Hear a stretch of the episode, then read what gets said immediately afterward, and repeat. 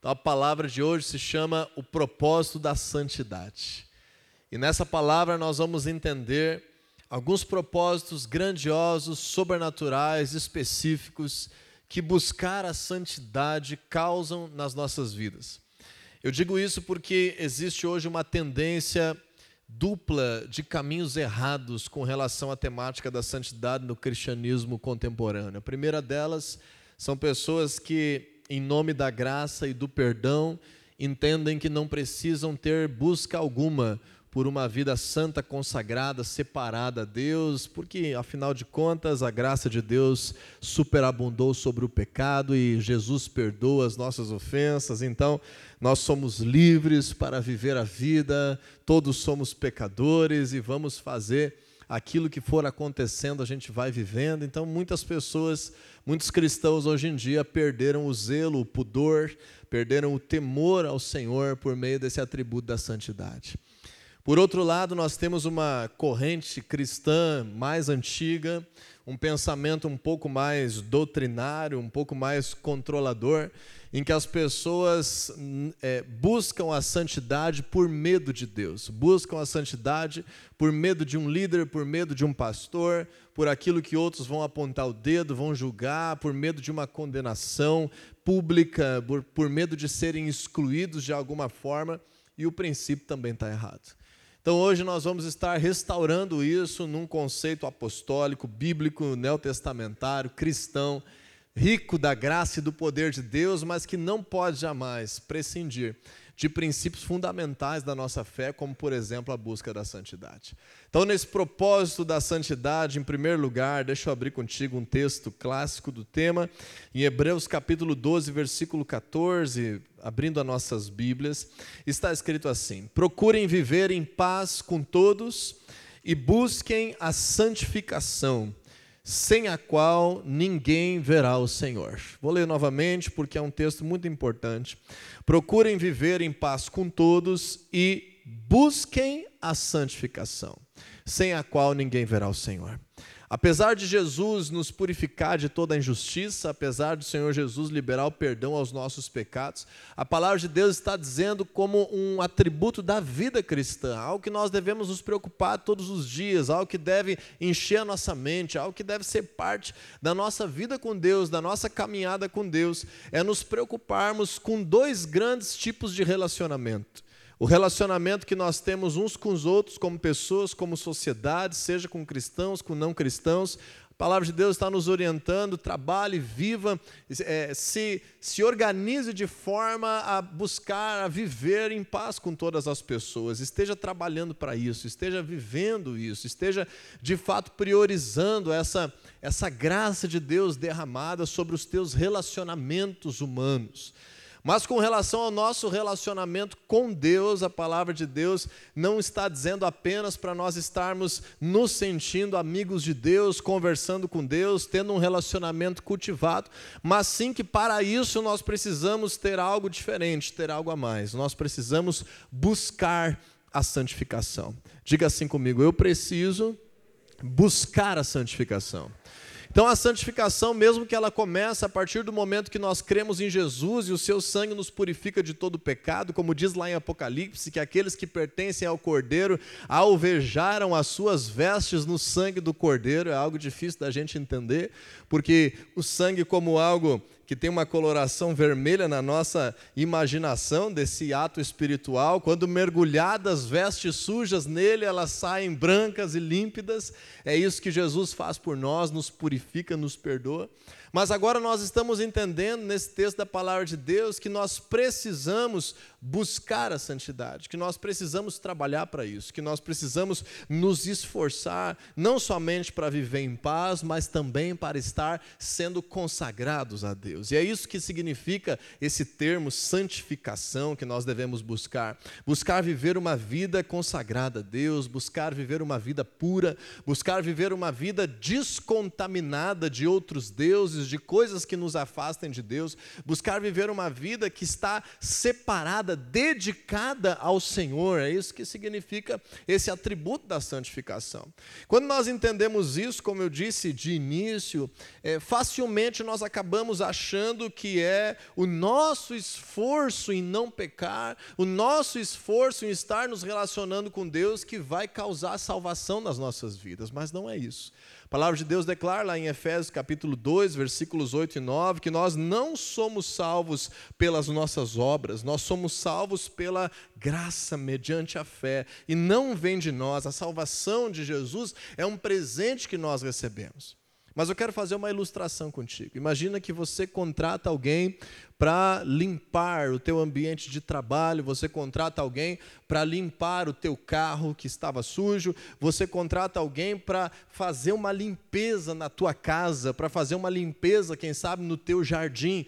Você contrata alguma pessoa que de alguma forma vai organizar coisas que estavam desorganizadas, vai trazer purificação e limpeza sobre um ambiente que estava ali com várias marcas de uso, de sujeira, de bagunça. E aí você contrata essa pessoa, você paga o honorário dessa pessoa, você sai de casa, você sai, deixa o teu carro lá, ou você sai daquele ambiente da empresa e contrata para que seja organizado e limpo. Mas quando você chega no final do dia, as coisas estão mais sujas, mais desorganizadas e mais bagunçadas do que antes de você contratar. O que, que está errado aí? A pessoa vai dizer assim: não, tu me contratou, eu limpei, eu fiz minha parte, já está tudo resolvido, recebi o meu ordenado, tchau, fiz aquilo que nós combinamos. Mas você vai ficar com uma certa indignação dentro de você, porque existe uma incoerência naquilo que foi proposto, naquilo que foi pago um preço, naquilo que você tinha como propósito. Que incoerência é essa? O fruto desse trabalho não resultou em purificação. O fruto desse trabalho não resultou em limpeza. Alguém pode dizer assim: não, mas eu tenho testemunha, eu limpei, mas depois veio aquele outro lá e veio aqui e sujou mais do que antes, porque estava bravo contigo, porque queria se vingar de ti. Não, eu tenho certeza, eu limpei, mas aqui aconteceu que o teu cachorro veio e bagunçou tudo e fez barro em tudo, então agora está mais sujo e eu não tenho nada a ver com isso. Às vezes é assim que nós tratamos a nossa vida com Deus. Apesar de Jesus ter pagado um alto preço para fazer uma das coisas que era mais necessárias sobre o nosso ser, para que nós pudéssemos ser livres da morte, que é de fato purificar as nossas vidas, perdoar o nosso pecado, nos limpar e nos santificar, nós vamos lá e de propósito continuamos nos sujando. Nós vamos lá e de propósito continuando nos envolvendo com coisas que demonstram um fruto como se nós não tivéssemos sido salvos como se nós não tivéssemos sido perdoados. Então, apesar de que a, a, a, santificação não gera salvação, eu preciso te dizer que a santificação, ela é fruto da salvação. Alguém que é salvo corresponde, demonstra isso, uma das formas, por meio da sua santificação. Vamos abrir a nossa Bíblia no livro de é, 2 Coríntios, e eu vou andar contigo alguns versículos aí dentro de 2 Coríntios. 2 Coríntios, capítulo 5, versículo 17. É um texto muito conhecido também da palavra de Deus, talvez mais ainda do que o anterior. E diz assim a palavra de Deus, 2 Coríntios 5,17, vou ler na nova versão internacional. Portanto, se alguém está em Cristo, é nova criação. As coisas antigas já passaram, e eis que surgiram coisas novas. Então, existe um padrão para alguém que conhece Jesus. Existe um resultado para a pessoa que se aproxima de Deus e recebe salvação, vida, perdão, reconciliação por meio de Jesus. O resultado é o quê? Que nós venhamos viver uma nova vida. E que coisas antigas fiquem para trás. E essas coisas que ficam para trás normalmente estão ligadas àquilo que nos afastava de Deus a práticas que nos faziam mal, a práticas que nos impediam de viver a verdadeira vida e que, mais do que isso, estavam nos destinando à condenação à morte. Talvez hoje você está aqui pela primeira, segunda, terceira vez, não entendeu muito bem ainda esse panorama da salvação que Jesus te oferece, que Jesus pagou um preço na cruz, e é justamente isso, nós somos literalmente salvos porque estávamos condenados, estávamos em apuros, estávamos destinados à morte, estávamos cegados pelas trevas. Até mesmo as nossas vontades são iludidas pelo diabo. A maioria das pessoas que que, que se envolvem em casos extraconjugais, no fundo, no fundo, não queria isso, depois se arrepende amargamente. A maioria das pessoas que se envolvem em corrupção é levado pelo momento, mas depois se arrepende amargamente. E as consequências vêm porque o pecado está imperando sobre a realidade, sobre a natureza, sobre o ser. E Jesus vem e nos restaura, Jesus vem e nos transforma. Jesus vem quando recebemos e cremos nele para nos dar uma nova vida. E agora, com essa nova vida, é preciso que as coisas sejam diferentes. Jesus vem e nos limpa de todo o pecado. Jesus vem e nos purifica. Jesus vem e nos separa para Deus. Jesus vem e nos dá acesso à presença do Senhor. Mas agora, nós, como cristãos, precisamos fazer o trabalho mais fácil: nos manter puros, nos manter consagrados. Santificar nós mesmos nós não conseguiríamos sem Jesus. Mas agora essa busca pela santificação justamente é nos manter vivendo a abundância daquilo que Jesus pagou um alto preço para o nosso bem, para as nossas vidas. Então, eu gostaria de hoje apresentar aqui para ti alguns propósitos que estão aí em torno desse conceito de santificação porque a maioria das pessoas ainda tem um imaginário, ainda tem uma cultura que, por exemplo, tem que não praticar determinadas ações, não falar de determinada forma, evitar tais pensamentos, não se envolver com determinadas situações, só porque alguém disse. Só porque é uma regra que está escrita na Bíblia, agora ah, eu sou filiado a uma igreja, então vou ter que fazer isso, mas é contra a minha vontade, eu não entendo isso. E se eu puder estar escondido, eu vou fazer o oposto, por causa que eu não entendo o propósito da santidade.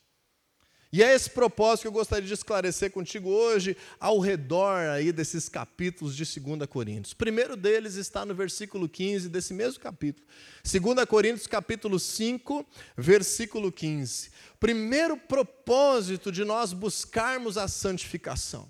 Primeiro propósito de nós entendermos a relevância, de nós termos essa busca pela santidade de forma prazerosa, de forma intencional é que nós venhamos entender a oportunidade que nós temos, a grandeza que há, a vida melhor que é quando nós vivemos não mais para nós mesmos, mas vivemos para Deus por meio de Cristo.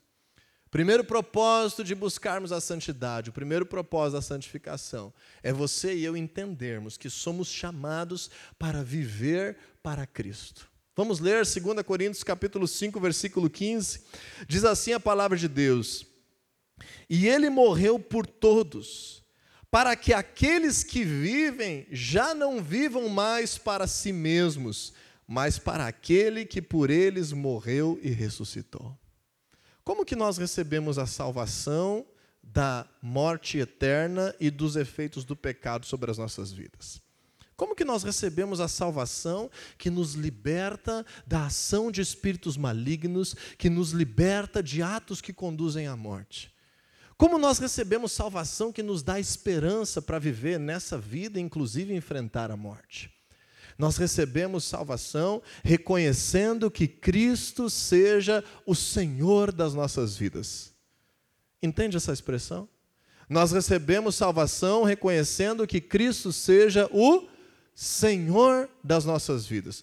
Para sermos salvos, Cristo precisa ser o meu e o teu Senhor. Nós confundimos muitas vezes isso porque em muitos lugares a palavra de Deus tem sido pregada diga assim, e a pessoa é levada a pensar assim, a dizer assim: olha, peça para que Jesus seja o teu Salvador. E a pessoa diz: Senhor, me salva, seja o meu Salvador. Mas ela não entendeu, não aprendeu, não recebeu o Evangelho, não foi instruída que Jesus não será salvador de ninguém que ele não seja Senhor. Jesus não tem como, não tem autoridade para salvar a vida de nenhuma pessoa que não queira, que não entregue a Ele o senhorio da sua vida. justamente pelo famoso conceito do livre-arbítrio. Deus respeita o teu direito e a tua autoridade de ser senhor sobre a tua vida, ou de permitir qualquer outro senhorio sobre a tua vida. Deus respeita se você quiser que o teu casamento seja senhor para a tua vida, que a tua profissão seja senhor da tua vida, que o teu dinheiro seja senhor da tua vida, que o teu filho seja senhor da tua vida, que as tuas férias sejam senhor da tua vida, que o teu tempo livre seja senhor da tua vida, que o teu time de futebol seja senhor da tua vida. Deus respeita se você quiser que o teu partido político seja senhor da tua vida, mas ele não tem como te salvar se Jesus não se tornar o senhor da tua vida. E nós estamos num tempo em que as pessoas, no afã de colocar mais pessoas dentro das suas comunidades cristãs, dizem: não, Jesus não precisa ser Senhor da tua vida, não vamos falar isso, que isso é uma palavra muito forte. Só convida Ele para te salvar. Quem não quer ser salvo? Quem não quer ser salvo, estraga o teu carro no meio do asfalto, numa rua escura, você não sabe consertar. Alguém vem, encosta ali um Porsche e diz assim: pega aqui a chave, vai que eu vou te salvar, eu resolvo o problema para ti. Quem não quer? Você está endividado lá, tem um monte de problema financeiro, alguém vem e diz assim: Olha, eu trouxe aqui um bolo de dinheiro para você, estou indo embora, pode pegar aqui que eu vim para te salvar. Quem é que rejeita querer ser salvo, querer alguém que resolva os seus problemas? Mas Jesus não vai resolver os teus problemas se você não declarar que Ele seja o teu Senhor. E para que Jesus seja o nosso Senhor, nós temos que viver para Ele. Entende? Quem é o Senhor da tua vida? É aquela pessoa ou aquela coisa para quem você vive. Então, se você vive para o que for ou quem seja, isso ou essa pessoa, ou esse ser, ou essa divindade, é o Senhor da tua vida. Então, o primeiro aspecto que nos leva a entender a grandeza da santidade é dizer: se eu não me separar para Deus, se eu não viver para Deus e não mais para mim mesmo, eu vou estar corrompendo o senhorio dele sobre a minha vida. Então, eu vou estar, inclusive, colocando em jogo a minha salvação. Eu vou estar, inclusive, colocando em jogo a minha fé, o meu cristianismo, porque eu estou conscientemente escolhendo o pecado, escolhendo outros deuses, escolhendo o meu orgulho, escolhendo a mentira que vai me beneficiar, escolhendo a corrupção como Senhor acima daquele que eu canto e digo para os outros que é o meu Senhor. Faz sentido isso para você? O que eu estou falando hoje é uma coisa que Deus tem me inquietado muito e é muito séria. É de nós estarmos entendendo o que significa de fato viver para Deus, porque a vida com Deus é a melhor vida que alguém pode ter. Mas se nós vivermos ela com base nos princípios errados, nós não vamos estar vivendo ela. Então, em primeiro lugar, nós precisamos entender que o primeiro propósito que rege a busca pela santificação nas nossas vidas é que venhamos viver para Cristo. Viver para o nosso Senhor. Quando escolhemos o pecado, estamos desonrando Jesus. Você sabia disso? Todos nós somos pecadores, todos nós temos uma natureza falha. A palavra de Deus declara que aquele que afirmar que não comete nenhum pecado já está pecando, é mentiroso. Porque nós temos uma natureza falha, nós temos uma luta interna o tempo todo da nossa carne com o nosso espírito. Agora, isso é diferente de você escolher voluntariamente um caminho que te afasta de Deus para o teu próprio benefício, para o teu prazer sexual, para a tua vaidade, para o teu bolso, para o que você quiser. Quando você escolhe voluntariamente algo que te afasta de Deus, você está gradativamente diminuindo o senhorio de Cristo sobre a tua vida. Em Hebreus capítulo 6, a palavra nos adverte, quando nós fazemos isso conscientemente, após conhecer profundamente o Senhor, chega um momento que nós não conseguimos mais nos arrepender. Porque é como se nós estivéssemos crucificando Jesus novamente. Hebreus capítulo 6, versículo 6. Então, em primeiro lugar, eu não tenho que buscar a santificação porque o pastor disse, eu não tenho que buscar a santificação porque eu frequento um lugar aos domingos que tem um conjunto de regras. Não, em primeiro lugar, eu preciso buscar a santificação porque eu quero viver para Cristo. Ele é o meu Senhor e o único que pode me salvar. Amém? Segundo propósito que eu quero te apresentar hoje, poderíamos ficar só com esse, já estava bom, dava para ir para casa, mas a Bíblia nos faz ter ainda mais esperança e razão para buscarmos a santificação. Vamos ver comigo ainda em 2 Coríntios, mas agora lá no capítulo 6, versículo 16. 2 Coríntios capítulo 6, versículo 16, o apóstolo Paulo, que é um líder apostólico dessa igreja de Corinto, está distante, mandando uma carta para eles pela segunda vez. É a segunda carta do Paulo, apóstolo, sobre Corinto, instruindo essa igreja. Ele relembra esses cristãos, que agora, como palavra de Deus, é aplicado aqui aos cristãos da nossa cidade, qualquer lugar do mundo, em qualquer tempo ele relembra algumas das, das promessas mais relevantes da palavra de Deus, que são promessas do tipo de relacionamento que Deus está oportunizando a todas as pessoas. Deus oportuniza por meio da Sua palavra um relacionamento com as pessoas. Logicamente, existe uma condição, algumas condições, alguns caminhos para isso. Se não existissem, nós não precisávamos pregar o evangelho. Todas as pessoas já estaríamos, já estariam naturalmente se relacionando com Deus, livres do pecado, salvos de qualquer tipo de condenação. O mundo estaria resolvido, transformado pela obra da cruz. Por que, que isso não acontece? Porque existem algumas condições que precisam ser cumpridas da nossa parte para que a promessa de Deus seja estabelecida, senão não era uma promessa, Deus fazia e pronto. E aí Paulo está relembrando três grandes promessas de Deus para com todas as pessoas a partir do versículo 16. Vamos ler juntos? 16 ao 18, 2 Coríntios 6. Que acordo há entre o templo de Deus e os ídolos? Pois somos santuário, em outra tradução diz templo, do Deus vivo. Como disse Deus, habitarei com eles e entre eles andarei. Que promessa extraordinária. Serei o seu Deus e eles serão o meu povo. Outra promessa extraordinária. Mesmo que muitas pessoas queriam, lá no Antigo Testamento, que Deus fosse o Deus deles, havia uma exclusividade sobre a aliança de sangue de Deus com Abraão e os seus descendentes. Agora, por meio de Jesus, nós podemos clamar a Deus e Ele promete: será o nosso Deus e não vai corromper a Sua palavra. Em terceiro lugar, diz ali no versículo 17: portanto, saiam do meio deles e separem-se. Está falando sobre práticas de idolatria a outros deuses, está falando sobre práticas que Deus desaprova, está falando sobre santificação.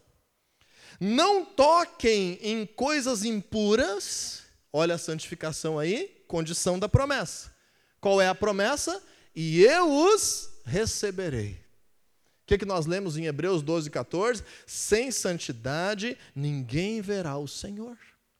E aí continua mais uma grande promessa no versículo 18: E serei seu pai, e vocês serão meus filhos e minhas filhas, diz o Senhor Todo-Poderoso. Que promessas extraordinárias o desejo de Deus revelado, o amor de Deus revelado. Mas para isso existem algumas condições. Logicamente, uma condição é conhecer a verdade, conhecer a palavra de Deus, saber que isso é uma promessa, essa é uma condição para todas as promessas da palavra de Deus. Outra condição é depositar fé, crer, essa é uma condição para todas as promessas da palavra de Deus. Mas algumas, especialmente essas aqui, da nossa relação com o nosso Deus, envolvem a busca pela santificação. O que, que ele está dizendo? Eu quero habitar em ti. Eu quero fazer da tua vida um templo para mim. Por isso, como eu vou fazer isso se a tua vida também é uma vida que cultua outros deuses? Então Deus está dizendo: Eu quero habitar em ti, mas se você escolher cultuar outros deuses, não vai se cumprir essa promessa. É uma esfera da busca pela santificação. A outra esfera é Deus dizendo: Eu quero estar entre vocês, eu quero fazer parte dos ambientes da tua vida. Mas se tu ficar agora tocando em coisas impuras, eu não tenho como te receber na minha presença e manifestar minha glória onde você estiver. É um requisito que o Senhor está colocando aqui no versículo 17. Não toque em coisas impuras e eu vou te receber. O que, que a gente imagina? Não, eu recebi Jesus como meu salvador. O que, que eu faço com a minha vida sexual é problema meu. O que eu faço com o meu dinheiro é problema meu. O que eu faço com a minha vingança, com as minhas emoções é problema meu. E ele prometeu me salvar, ele que cumpra. Final da minha vida eu digo, Senhor, me perdoa pelos meus pecados agora, todos eles em nome de Jesus, estou salvo, aleluia. Isso não é vida cristã, meu querido. Isso não leva ninguém a lugar nenhum a não ser a condenação. E isso é tão sério que líderes cristãos vivem com esse pensamento. O Senhor Jesus ele falou assim em certo momento contra aqueles líderes religiosos que estavam ali com o coração errado diante de Deus. E ele disse: Ai de vocês naquele dia que me disserem, Senhor, Senhor, eu vou dizer, não vos conheço, apartem-se de mim. Mas, Senhor, nós em teu nome curamos enfermos, expulsamos demônios. Não sei quem vocês são. Por quê? Porque tu não quis te relacionar comigo, tu quis tocar nas coisas impuras. Tu não quis te relacionar comigo, tu quis servir a outros deuses ao mesmo tempo. Tu não buscou a santidade, tu participou de uma sociedade cristã. Isso não leva ninguém à eternidade. Uau! E ainda a principal e maior promessa do nosso Deus relacional conosco, versículo 18, 2 Coríntios 6. E eu serei o seu pai, e vocês serão meus filhos e minhas filhas, diz o Senhor. Qual é o segundo propósito da santidade? Não reter promessas e bênçãos de Deus sobre nós. Deus é um Deus abençoador. Deus é um Deus gracioso. Deus é um Deus que promete e Ele quer fazer cumprir. A Sua palavra não volta atrás, Ele cumprirá. Qual é a forma de nós retermos isso? É nós não buscarmos a santificação. Se nós não buscarmos a santificação, nós vamos estar brincando de cristãos, nos iludindo, frequentando a igreja, sentando, bonitinho, cantando, levantando mão, abraçando o pessoal. Tudo isso faz parte da igreja, mas se Jesus não for teu Senhor, tu pode fazer isso em qualquer lugar. Pode fazer na rave, pode fazer no cabaré, pode fazer no grupo de amigos, pode fazer em qualquer outro lugar que seja religioso. O verdadeiro Deus não compactua com a impureza. Jesus não é senhor de alguém que tem aliança com outros ídolos. O propósito da santificação é viver para Cristo. E o propósito da santificação também é não reter as promessas, as bênçãos de Deus de se cumprir nas nossas vidas. Sabe que tristeza é uma vida cristã que não vive bênção? Uma vida cristã que não vive promessas cumpridas. Uma vida cristã que vive de buraco em buraco, meu Deus, isso não é. Isso faz parte, assim, ó, algumas provações que Deus permite para o nosso crescimento, para o tratamento do nosso caráter. Mas, como diz a palavra de Deus, é uma leve, momentânea tribulação. A vida que Jesus promete foi lida aqui hoje, é uma vida abundante. E às vezes, por não entender a grandeza da santificação, a pessoa olha assim e diz assim: Eu acho que Deus não tem muito poder, eu já estou há dois anos na igreja e não mudou nada na minha vida. Por quê? Um dos motivos pode ser que a santificação está passando longe. Então, o terceiro propósito da santificação, que eu gostaria ainda de causar mais uma esperança, uma razão, para que nós venhamos ter força de lutar contra o pecado. Por que, que nós precisamos ter propósito da santificação, da santidade? Por que nós precisamos ter força para lutar contra o pecado? Porque o pecado é bom para a nossa carne. O pecado é bom para o nosso ego. O pecado é bom para o status, o pecado é bom para o prazer. Para que, que eu vou ter motivo de lutar? Se eu entender que há um propósito maior na minha santificação. Então, em terceiro lugar, está o próximo versículo, 2 Coríntios capítulo 7, versículo 1.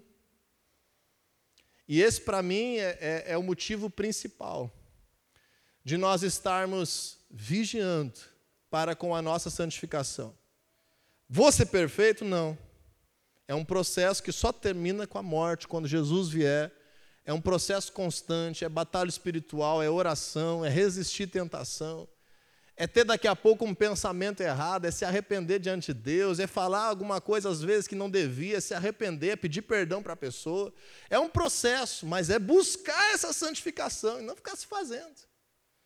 E aí em 2 Coríntios capítulo 7, versículo 1, o apóstolo Paulo continua nos dando mais um motivo. Lembra das promessas que nós lemos? Talvez você abriu no celular, acha que está num outro capítulo, mas você está na sequência dos 6, 16 ao 18, que eram aquelas promessas que nós lemos. É a próxima coisa que está escrito. Capítulo 7, versículo 1 diz assim: Amados, visto que temos essas promessas, então ele está dando um motivo já, as promessas. O que, que ele diz agora? Segundo motivo: purifiquemo-nos de tudo que contamina o corpo e o espírito. Como? Aperfeiçoando a santidade no temor do Senhor. Então, o que, que nós estamos entendendo aqui? Logicamente, o mesmo apóstolo Paulo já tinha escrito lá no capítulo 5 sobre a questão de não viver para si mesmo, viver para Deus, mas agora ele condensa esses dois momentos. Ele relaciona, como a gente fez aqui, aquelas promessas, a santificação para você viver viver uma vida inteira como Deus, como teu pai, como filho de Deus, um relacionamento vívido, ter acesso à sua presença, aprender a ouvir sua voz, ser cheio do seu poder, receber a sua herança, fazer parte do seu povo, ter acesso ao seu reino, ele ser o seu Deus.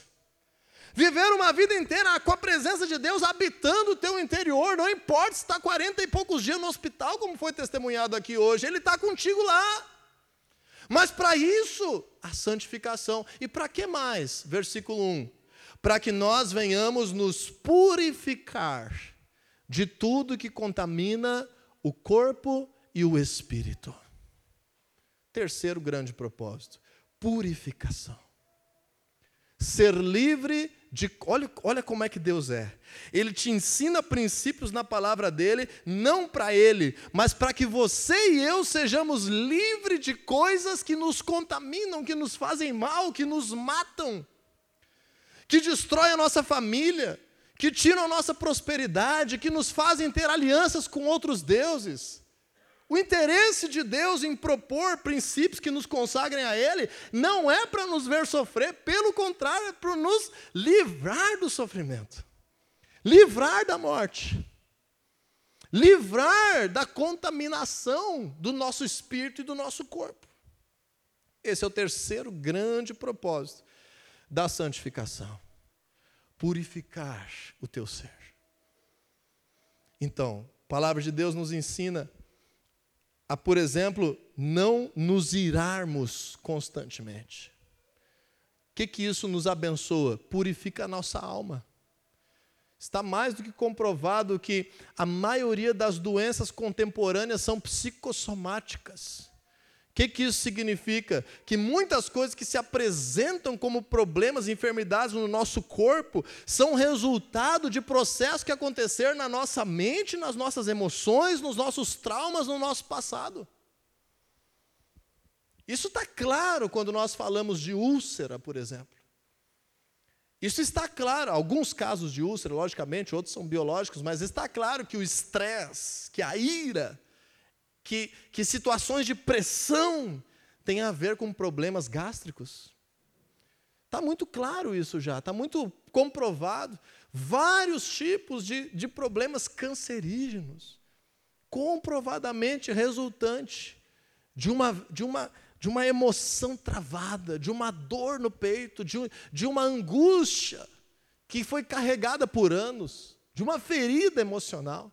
Então o Senhor está nos ensinando que a santificação nos purifica e nos livra de males, nos faz viver a vida mais leve, nos faz viver melhor. E às vezes a gente fica se perguntando assim, mas o que é de fato isso que me afasta de Deus?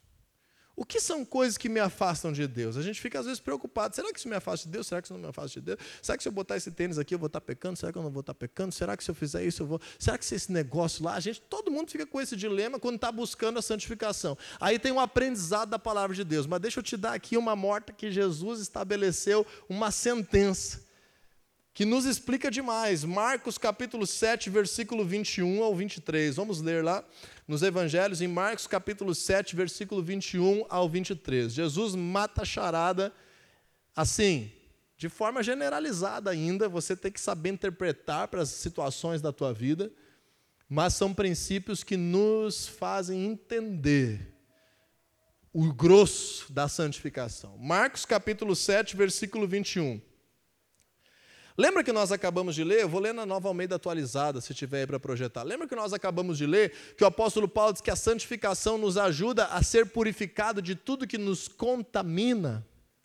Aqui nessa versão da Bíblia está Jesus falando de coisas e princípios e sentimentos e ações que nos contaminam.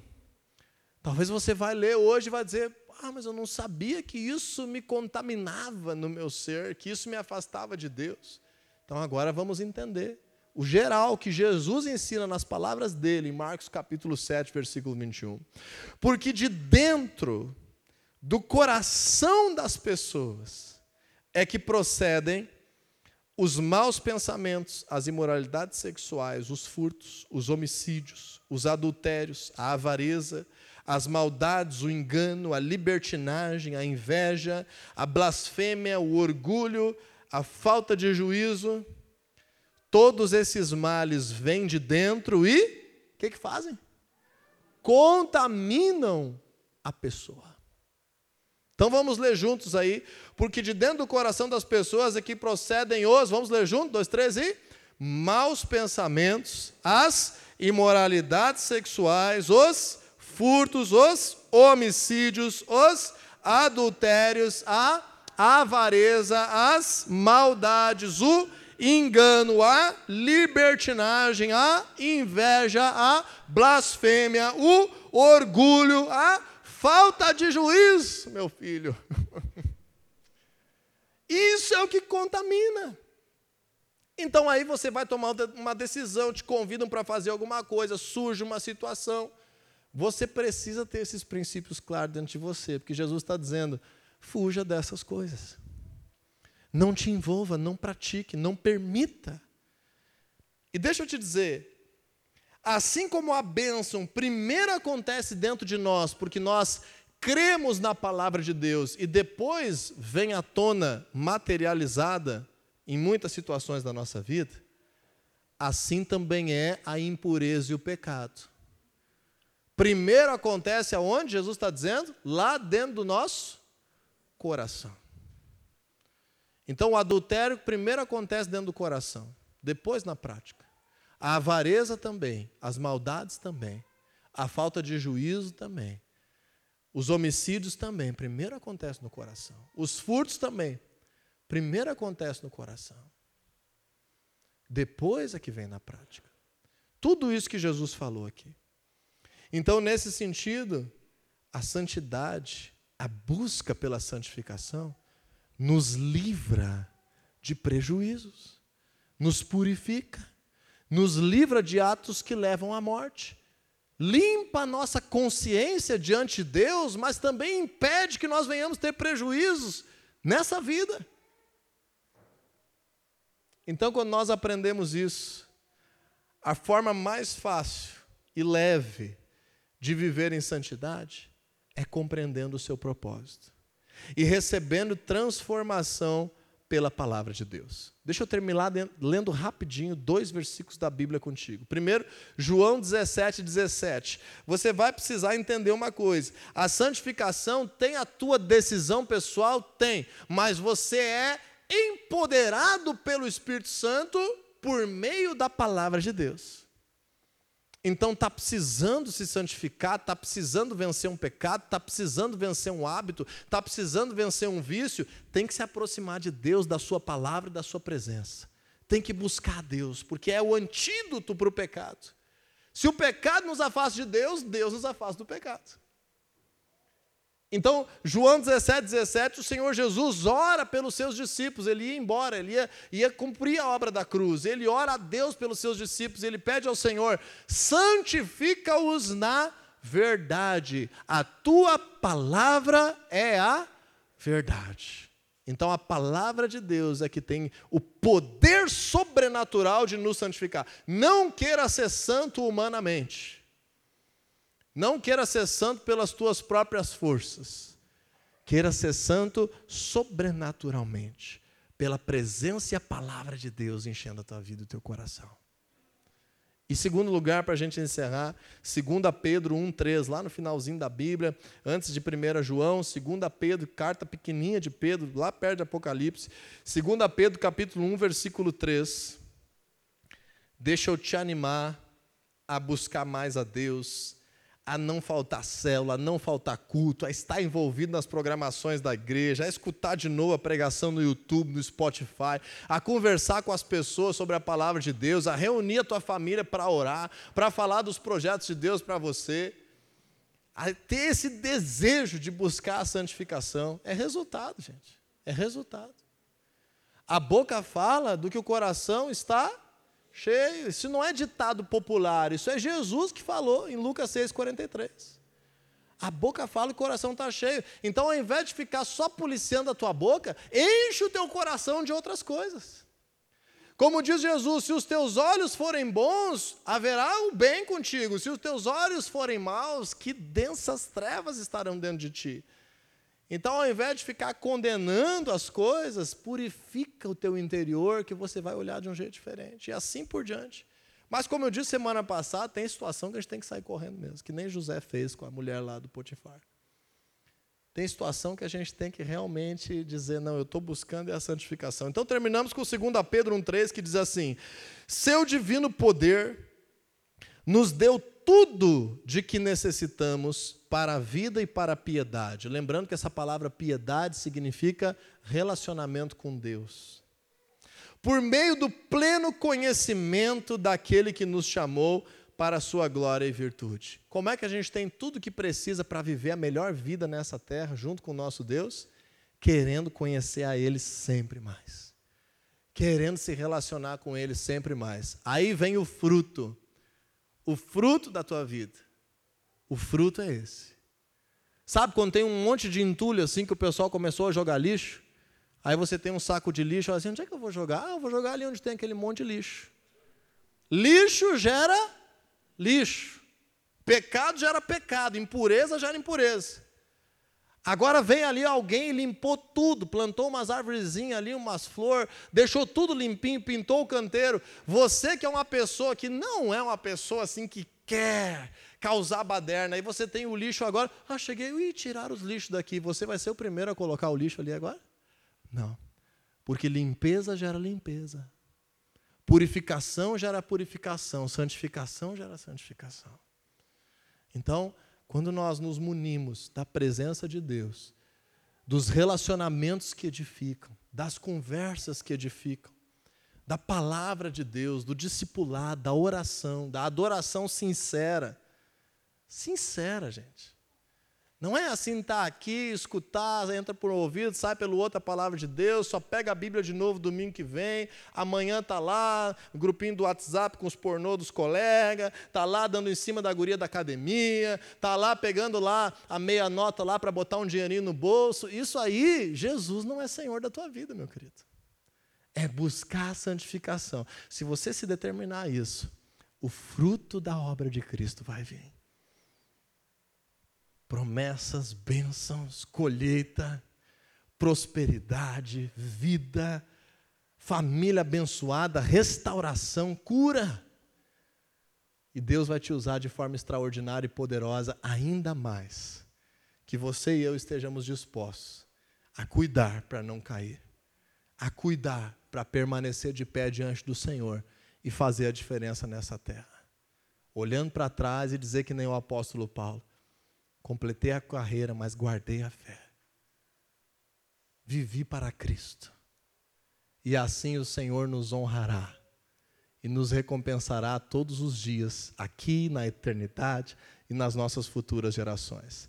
Entenda o propósito da santidade para viver uma vida extraordinária e não ser enganado pelo diabo. Em nome de Jesus.